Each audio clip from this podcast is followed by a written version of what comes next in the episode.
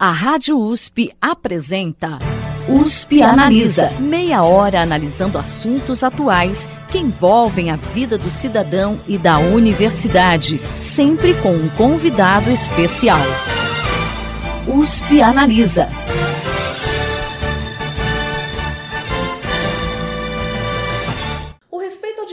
Diversidade étnico-social é um tema cada vez mais em pauta e estimular o seu debate é fundamental para que a sociedade possa entender as demandas dos variados grupos que a compõem.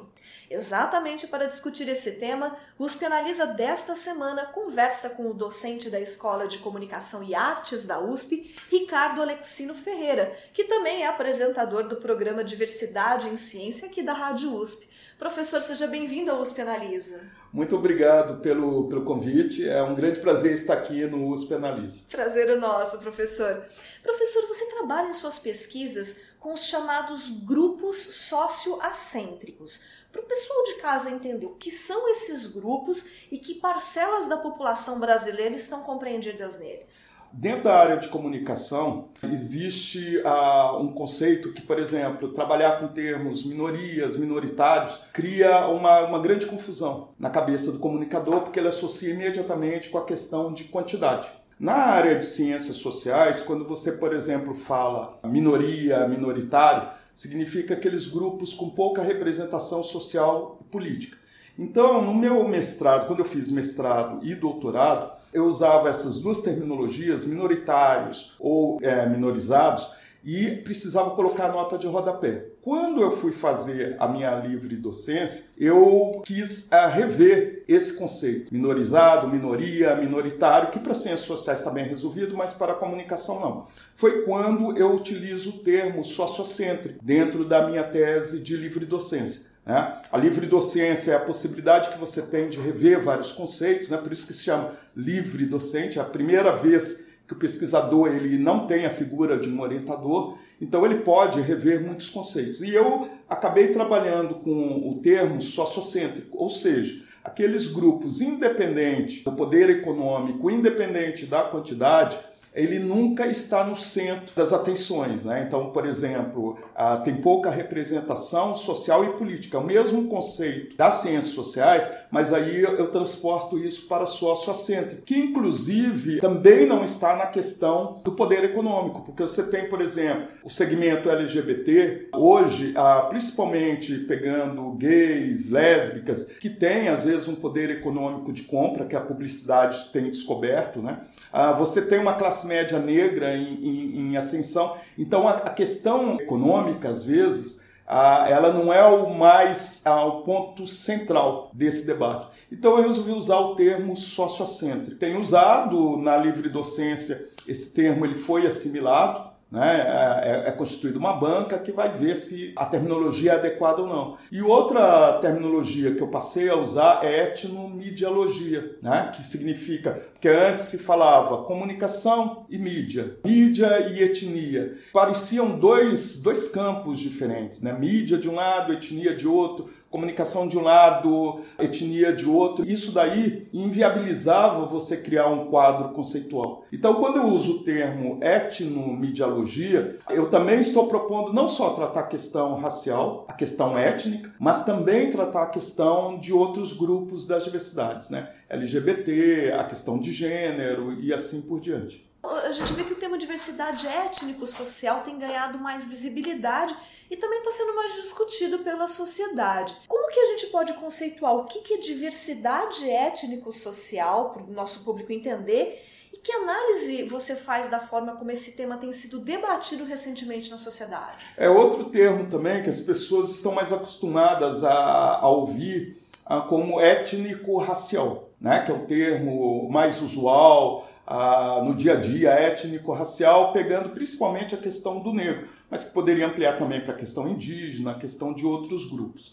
Quando eu utilizo étnico social, estou querendo chamar atenção não simplesmente para a questão étnica, considerando que o termo raça é um termo ah, complicado, porque desde o final do século XX, a USP inclusive participou desse processo que foi fazer o sequenciamento genético humano. E a, várias universidades do mundo se juntaram para fazer esse sequenciamento. E a, o Instituto de Biologia, inclusive, a, a Mariana Zatz, ela fez parte, representando a universidade, desse sequenciamento.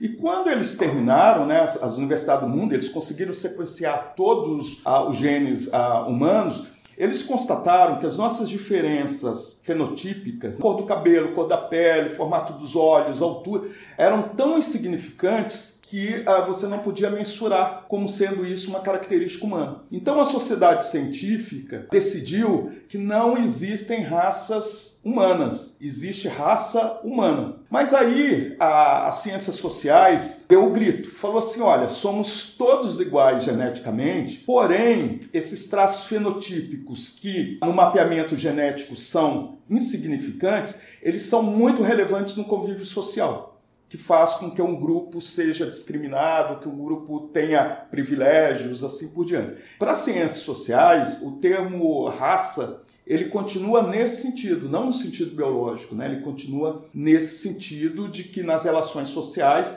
a cor da pele, formato dos olhos, tipos de cabelos e tudo, são relevantes nas relações sociais. Mas a biologia diz que só existe a raça humana. Então, em, em tese, quando você fala raça, ah, ah, o fulano de tal pertence à raça negra, pertence à raça oriental ou qualquer coisa assim, estaria aí conflitando com a, o conceito biológico. Por tá? isso o termo etnia seria mais interessante. O termo, por isso que o termo etnia. Eu, por exemplo, eu prefiro muito usar o termo etnia, relações étnicas, assim por diante. E quando eu coloco étnico, ao invés de falar étnico-raciais, eu tento acrescentar outro grupo, étnicos sociais, por quê? Social aí você inclui LGBT, inclui gênero, vai incluindo outros, outros segmentos.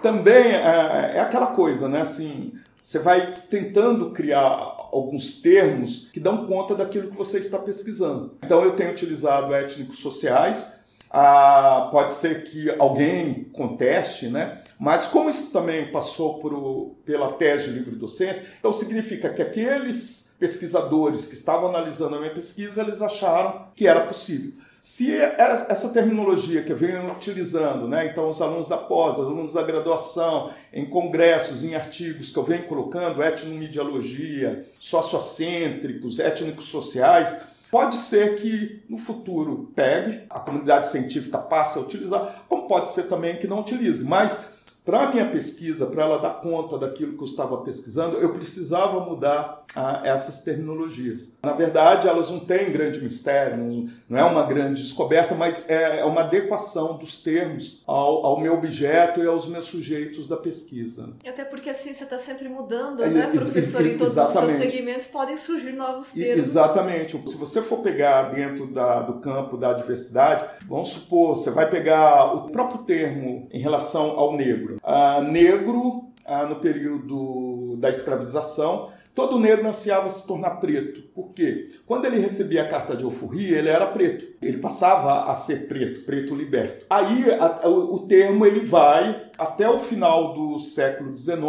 Quando chega no século XX, começam os movimentos sociais negros, já no processo da, da abolição. E aí os primeiros grupos negros, por exemplo, como a Frente Negra Paulista, resgata o termo negro, que era um termo pejorativo. E é interessante que esse resgatar o primeiro termo é muito constante em vários grupos da diversidade. Mas no caso do negro, esse termo ele é resgatado. E ele vai durante um bom tempo. Quando chega nos anos 50, as terminologias elas sofrem uma outra transformação. Aparece o termo pessoas de cor. Usar o termo negro, que os primeiros movimentos do século XX, período pós-abolição, depois do século XIX, começam a, abordar, né, a resgatar o termo negro, mas chega nos anos 50, a terminologia começa a ser pessoa de cor, considerando que o termo negro era um termo pejorativo. Né? E isso vai durar, uh, dura bastante tempo. Inclusive, os professores das ciências sociais, João Batista Borges Pereira, Florestan Fernandes, Horaci Nogueira, que eram professores da USP, da Faculdade de Filosofia, Letras e Ciências da USP, eles uh, utilizam muito esse termo. O professor João Batista Borges Pereira, ele ainda está vivo. Ele faz parte dessa, dessa turma que começou a pesquisar a questão do negro. E eu me lembro que o professor João Batista Borges Pereira, eu fiz uma disciplina dele quando eu estava fazendo o, o doutorado, e ele até virou e falou: Olha, se eu pudesse reescrever todos os meus textos e não usar o termo pessoas de cor, eu, eu faria, porque depois pessoas de cor se torna um termo altamente pejorativo. Então são as danças dos termos. Aí o termo negro ele é resgatado nos anos 60 que você vai ter aí o um movimento da contracultura, que é o movimento hippie, né? que, que está principalmente nos, presente nos Estados Unidos, mas se espalhou para o mundo inteiro praticamente. Então, é um período em que ah, o movimento feminista tem um grande crescimento, o movimento negro tem um grande crescimento. É o momento que você começa a ter, ah, lá para os norte-americanos, né, eles substituem o termo nigger por black, né, então é o black power, né, o poder negro, e o termo negro ele passa a ser novamente resgatado. Então, nos anos 60, você tem, inclusive, o nascimento do movimento negro no Brasil, que, é, que tem a sigla MNU. Então, a terminologia dos anos 60 até a, o final dos anos 90 é utilizada tranquilamente, negro. Então, não se usa o termo preto, não se usa o termo crioulo, né, que seriam termos aí considerados pejorativos. Quando chega no final dos anos 90, aparece o termo afrodescendente. E aí foi uma briga muito grande, porque as pessoas principalmente o movimento negro, alegava que era uma terminologia muito imprecisa. Porque partindo dos arqueólogos, partindo da área de antropologia, a humanidade, na verdade, ela teve início na África, né? Então toda a humanidade seria afrodescendente. Então havia uma imprecisão em relação ao termo. Aí surgiu também, ao mesmo tempo, o termo afro-brasileiro. Parte do movimento negro não gostou do termo porque falava, então o negro brasileiro é metade negro metade brasileiro, né? E começou a questionar esses termos. Mas dentro da academia, das pesquisas científicas, o termo afro-brasileiro ele começou a ser utilizado, mas o termo negro também. Quando a gente chega agora a, no século XXI, mais precisamente há cerca de uns três anos, o termo preto voltou a ser resgatado. Então o movimento negro ele começa a fazer uso desse termo, que o movimento rap já utilizava. O movimento rap, inclusive, falava: olha, nós não somos negros, afrodescendentes brasileiros, somos pretos. Eles utilizavam esse, já esse termo. Quando a gente chega a mais ou menos 2016, 17, o termo preto começa a fazer parte da fala do movimento negro. E o IBGE começa também a utilizar o termo preto. Inclusive resgata um outro termo que era pejorativo, que seria o pardo. Então você tem essas danças do, dos termos. Né? E muitas vezes quem não está dentro do, do grupo né, questionar, ah, mas as terminologias não mudam a situação do indivíduo. Acontece que elas mudam porque elas datam as mudanças. Né? Então, por exemplo, se eu utilizo o termo, suponhamos, afro-brasileiro, eu consigo datar o termo.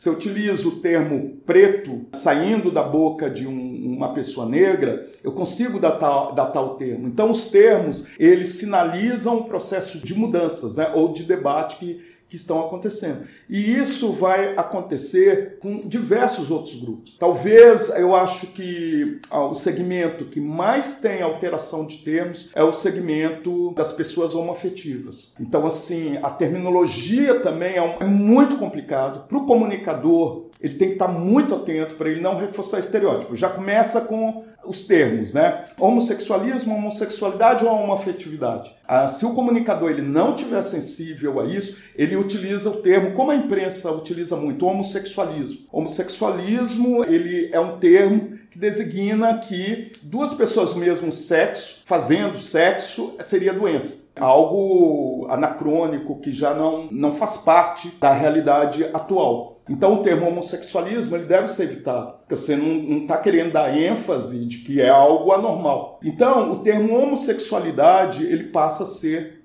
mais utilizado. Então assim, principalmente por causa da psicanálise. Né? Então, homossexualidade ele é um termo que ainda pode ser utilizado. Mas o termo mais contemporâneo, que vai surgir ali no final do século XX, já começo do século XXI, é homoafetividade, que aí coloca os indivíduos numa situação de afeto, de empatia, assim por diante. A terminologia, a sigla também, ela foi mudando muito. É a sigla que mais muda e, e a que mais cresce. Inclusive, assim, vai ter que chegar um determinado momento que vai ter que repensar a sigla, porque ela começou com GLS, então gays, lésbicas, simpatizantes, isso no final dos anos 80. O André Fischer, ele era da Folha de São Paulo, na revista da Folha ele cria a coluna GLS, que é gays, lésbicas, simpatizantes. O S aí de simpatizantes são aquelas pessoas que não são homoafetivas, mas têm simpatia pelo grupo. Aí, no decorrer dos anos 90, começaram a aparecer outros grupos. Então, e, vários encontros também para discutir a questão política do segmento gay e lésbico. E aí começaram a aparecer os, as travestis. As travestis, por exemplo, falaram por qual motivo tem uma sigla que não nos representa. Aí a sigla se tornou gays, lésbicas, travestis ah, e parava por aí. E aí apareceram as pessoas transexuais, que são aquelas que não se identificam com seus órgãos genitais dados biologicamente, né? Elas têm necessidade, algumas têm necessidade de fazer a, a redesignação sexual, não é mudança de sexo, é redesignação homem e não nem como ex mulher. Exatamente. Então você tem um homem trans, tem a mulher trans. Ah, teve uma novela na Rede Globo que abordou isso, né? A, a menina, é, ela nasceu com o órgão sexual feminino, mas ela, ela, se via como homem, né? Uma pessoa que nasce com órgão feminino, mas se sente homem, então vai fazer mastectomia, vai tomar hormônio para se tornar. É o caso da Tami, filho da Gretchen, né? Então, aí apareceu o termo transexual. E aí a sigla começou a crescer. Então, as pessoas intersexuais, que antes eram chamadas de hermafroditas, que hoje não se usa mais, reivindicaram I nessa sigla. Aí apareceu as pessoas queer. Queer é um termo até pejorativo, e é interessante que resgata os termos pejorativos e ressignificam. Né? Queer, por exemplo, é um termo norte-americano que significa que aquelas pessoas que se veem de, maneira diferente, que não querem ter uma identidade marcada, né? Porque você tem outro termo, cisgênero, então são aquelas pessoas ah, que nasceram com o seu órgão sexual dado biologicamente e não se sentem incomodados com o órgão sexual, né? se sentem identificados. Por exemplo, a Rogéria, que foi uma, uma travesti muito midiática, né? e ela se dizia né, que era travesti da família brasileira, ela fazia questão de dizer que o nome dela era Astolfo, não sei o que, Pinto,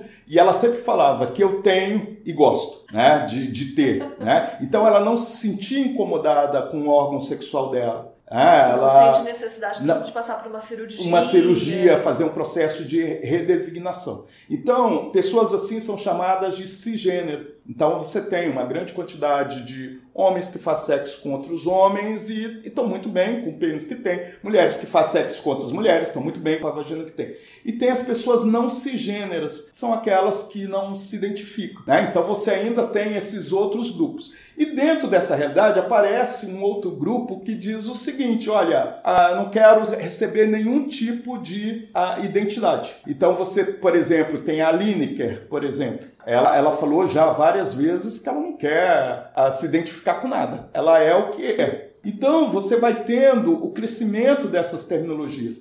Por exemplo, o I da sigla, né, aparecem as pessoas intersexuais que ah, no passado eram chamadas de hermafroditas e hoje são chamadas de intersexuais. Então elas estão contempladas também. E aparece um outro grupo chamado assexuais. Tomar cuidado para não falar assexuado. Assexuado é pejorativo. Elas são assexuais elas têm afetividade pelo outro, mas elas não têm uma necessidade de manter uma relação sexual, física com a outra pessoa. Então a sigla, ela está muito grande, inclusive, quando ela começa a crescer, ela sai do GLS e vai para se tornar gays, lésbicas, bissexuais, aconteceu uma convenção que as mulheres lésbicas, elas falaram que na condição de mulheres heterossexuais, elas tinham que se submeter ao homem heterossexual. E que na condição de mulheres ah, lésbicas, elas não iriam submeter por, por isso seria interessante a sigla, o L, passar para frente. Então, aí a, a, a, sigla também teve uma, uma outra mudança. E é uma, uma sigla num processo de transformação muito grande. Por qual motivo eu tô, tô te falando dessa dança das siglas, que vai acometer vários outros? Por exemplo, no passado você falava lepra, né, o leproso, hoje você fala pessoa porta, né? portadora de ancianíase, né? No passado você falava aleijado, aí depois, por exemplo, era aleijado, depois se tornou deficiente físico, depois se tornou portador de necessidades especiais e hoje é pessoa com deficiência. E a terminologia ela está até desenvolvendo, né? Pessoa com dificuldade de mobilidade, assim por diante. Então, praticamente todas as os grupos, os segmentos, eles foram se adequando à questão.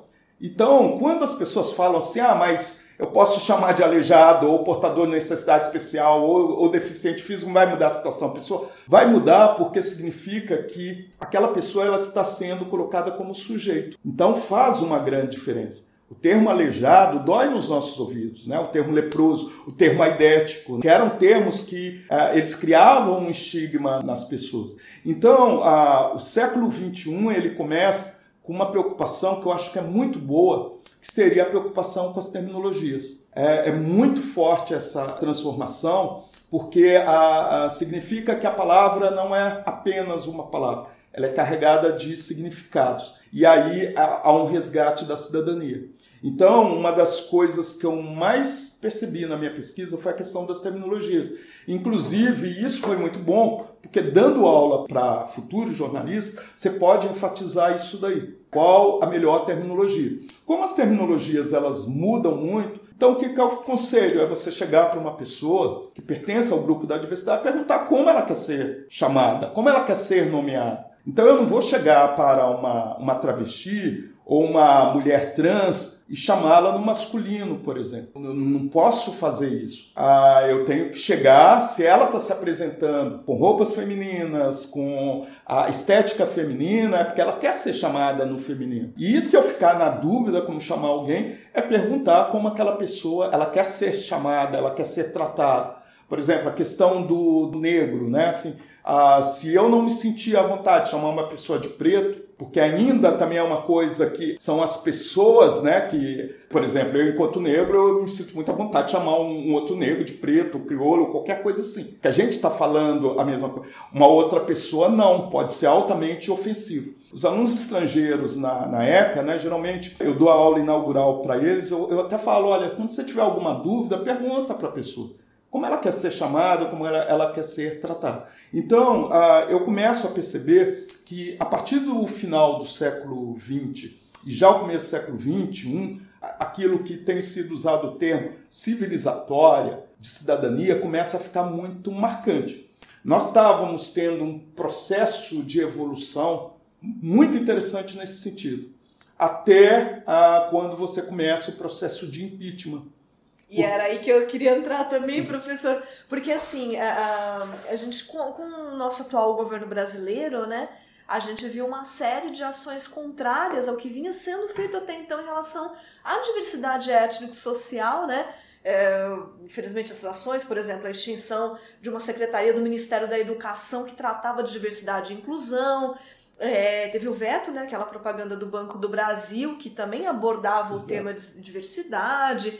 Enfim, até questões mais recentes, né, como a retirada de questões relacionadas à diversidade do rol de temas do Exame Nacional de Desempenho, o ENAD, que é responsável exatamente por avaliar o ensino superior no país. Então, eu queria saber sua análise em relação a essas ações e, e, as consequências que isso pode trazer para até para formulação de políticas públicas voltadas para esse público. Pois é, nos últimos anos né, a gente consegue pontuar durante o período do impeachment, né, a direita e a extrema direita, principalmente a extrema direita, ela começa a ressuscitar e dar voz para racistas, homofóbicos, sexistas, e aí você tem junto um movimento de religiões mais conservadoras né, mais fundamentalistas. Por exemplo, você tem um, um crescimento muito grande das religiões evangélicas mais conservadoras que vão começar a dar ênfase também nisso. Né? Então elas começam a colocar no campo do pecado a questão do, das religiões afro-brasileiras, elas começam a colocar a questão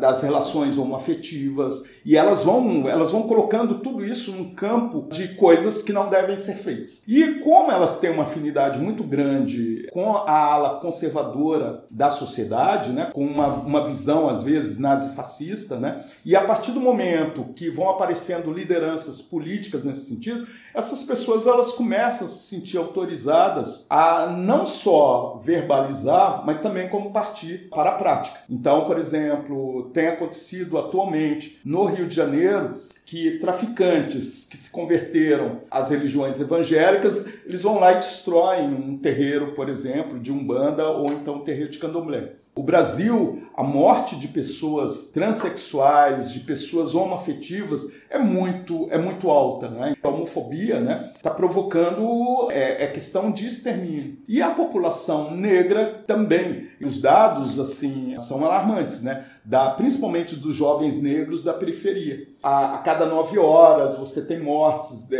desses jovens, a cada 12 horas morte de pessoas homoafetivas, a cada 24 horas mulheres são mortas. Então, o que a gente está tendo hoje é, é um impasse muito grande. Né? Então, você tem uma sociedade, você tem um presidente que tem um discurso violento, tem legitimado essas pessoas a agir de maneira também violenta. E se você ah, for fazer um cruzamento de dados no período ali, no final dos anos 70, por exemplo, que era o período da ditadura militar, uma ditadura militar que estava ficando cada vez mais, já tinha tido as cinco, você vai ver que o número de mortes de mulheres é muito grande nesse período, que inclusive é quando aparece Malu Mulher, aparece Quem Ama Não Mata, é, é o momento que a Ângela era chamada de Pantera Negra, era uma socialite mineira, considerada uma das mulheres mais bonitas do Brasil, Doca Street, ela queria se separar dele, ele vai e dispara tiros no rosto dela. Né? Então, assim, a, as mulheres de classe média começaram a ser mortas pelos seus companheiros, crimes passionais. Né? E é o que está acontecendo hoje. Então, você tinha um governo militar violento, de tortura, né? e isso vai refletir nas relações sociais. Né? E você vai ter a mesma coisa hoje. Né? Então, você tem um governo com um discurso violento, então você começa a perceber a violência também ela vai crescendo na, nas relações sociais. Né? Isso é um ciclo, professor? A gente corre isso, Eu... de repente, de mais para frente Observando o, o, desenvolvimento da, da história, a, a gente percebe, a, dá uma sensação, a, olha, parece que tá, é a mesma coisa passada, mas não é. O que a gente está tendo hoje são pontos de aderência que a história nunca se repete. Então, por exemplo, a possibilidade de um Bolsonaro se tornar um novo Hitler é quase impossível, porque o Hitler já foi. O nazismo já foi, ele estava em outro contexto histórico. A gente não pode, aquilo que a história chama de anacronismo, né? com o olhar de hoje, lá na, na, no período, e falar, olha, ele é igualzinho. Não, ele não é igual. O contexto é outro. Mas ele traz alguns elementos daquele discurso lá. O que eu acho que vai acontecer na história, a história ela tem vários movimentos, que vai ser a questão da cidadania, a questão de desses grupos que são considerados novos cidadãos, não tem como você voltar isso atrás. Mesmo que ainda se mate, ainda se mate mulheres, ainda se mate pessoas trans, pessoas homoafetivas, que se mate negros, mas o processo já foi dado. Então, assim, essas pessoas sabem que estão cometendo um crime que ele pode ser cobrado. Não tem mais como você voltar. E aí os meios de comunicação, eles têm um papel fundamental. Então, quando uma telenovela traz essa, essa temática, por exemplo, cumpre um papel excelente, porque faz com que as pessoas vão se acostumando com aquela situação. Tem alguns pesquisadores que até falam assim, olha, as primeiras pessoas homoafetivas que resolvem andar, demonstrar afetividade em público, dar as mãos, dar um beijo, elas vão pagar um alto preço por isso, mas elas têm um papel fundamental, porque elas vão levar as pessoas a acostumarem. Então vai chegar um determinado momento que você vai ver dois homens se beijando, duas mulheres se beijando, ah, não vai representar nada, assim como um casal hétero está beijando. Então vai chegar um determinado momento em que isso vai se tornar algo corriqueiro. corriqueiro, corriqueiro. Mas enquanto isso não acontece, você tem toda uma agressão. A sensação que a gente tem é que isso está aumentando, porque você tem o um poder constituído é, legitimando esses atos. Então, um presidente que ele não tem diplomacia, que ele defende a questão do armamento, que ele fala absurdos em relação às mulheres, em relação a homossexuais, ele vai legitimando as pessoas que afinam com eles, né? E eu acho que todas as vezes em que a sociedade misturou religião com o Estado, criou um teocentrismo, essas coisas elas se tornaram muito complicadas. E professor, para a gente finalizar, porque infelizmente o nosso tempo está uhum. chegando ao final, queria que o senhor comentasse um pouquinho a respeito do programa né, que o senhor tem aqui na Rádio USP, Diversidade em Ciência, até para o pessoal de casa né, conhecer o programa né, Diversidade certo. em Ciência. Dá para a gente estabelecer um paralelo entre divulgação científica e diversidade? Ah, dá. Ah, quando eu propus o diversidade em ciência, eu já vinha cobrindo há, muito, há muitos anos e também no rádio a divulgação científica no rádio entrevistava pesquisadores sobre as suas pesquisas, né? Aquilo que a gente chama divulgação científica, quer fazer com que o pesquisador ele tenha uma linguagem acessível para a população, né? E é um, uma questão de cidadania também. Uma dona de casa, um, um homem com pouca, pouco nível de instrução, ele tem direito de saber o que significa buraco negro do universo, que, que significa física quântica. Ele tem o direito de saber, mesmo porque essas pesquisas são feitas com dinheiro público. A questão da divulgação científica ela é muito importante. Uh, já entrevistei muita gente na minha vida, uh, pesquisadores de diversas áreas. E quando eu proponho isso em 2015 pra, para a Rádio USP, eu propunha um programa de divulgação científica, mas com recorte para as diversidades. Num primeiro momento, eu achei assim, eu falei, ah, esse programa ele vai ter uma sobrevida de um ano, porque os temas vão começar a repetir, e eu tinha feito um levantamento das pesquisas, e de repente eu fui começando a ver que era infinito. E todas as áreas do conhecimento têm trabalhado dentro dessa perspectiva das, das diversidades. Então, o programa está no ar desde 2015 até o momento. Foram vários temas levantados. A quantidade de pesquisas financiadas que está dialogando, o mais importante, dialogando com a sociedade civil. Eu acho que isso daí também é importante.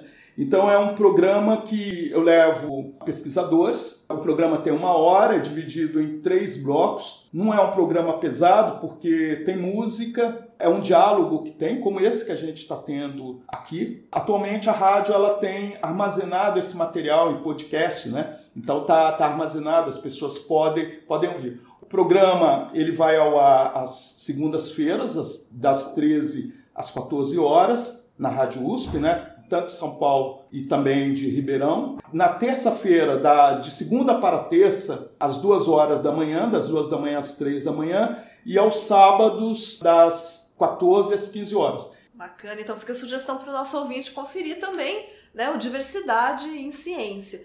Bom, infelizmente nosso tempo chegou ao final. Eu conversei hoje com o docente da Escola de Comunicação e Artes da USP, Ricardo Alexino Ferreira, também apresentador do programa Diversidade em Ciência aqui da Rádio USP, e a gente bateu um papo sobre diversidade étnico-social. Professor, muito obrigada pela sua participação. Eu que te agradeço, Thaís. Muito obrigado. O programa de hoje fica por aqui. Até a próxima semana. Você ouviu USP Analisa um programa da Rádio USP Ribeirão em parceria com o IEA, Instituto de Estudos Avançados, Polo Ribeirão Preto. Produção do Serviço de Comunicação Social da USP e do IEA. Coordenação Rosimeire Talamone. Apresentação Thaís Cardoso.